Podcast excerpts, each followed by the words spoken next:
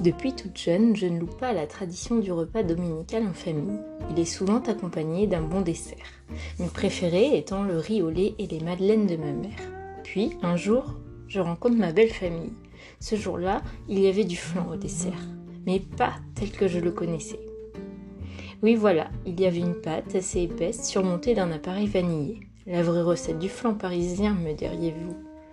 Sauf que chez moi, on le mangeait sans pâte, avec quelques variantes, des fruits ou inspirés par nos voisins bretons avec des pruneaux. J'ai alors découvert un nouvel équilibre de goût, de texture, et j'en suis devenue presque addict. À tel point que le jour de mon mariage, mon beau-père m'a donné sa fameuse recette qui s'est avérée être une simple boîte de poudre impériale. Toujours est-il que désormais, je ne conçois pas manger un flan sans pâte. Pour tout vous avouer, je décortique même les recettes dès que j'en vois une à la recherche du flan parfait. Música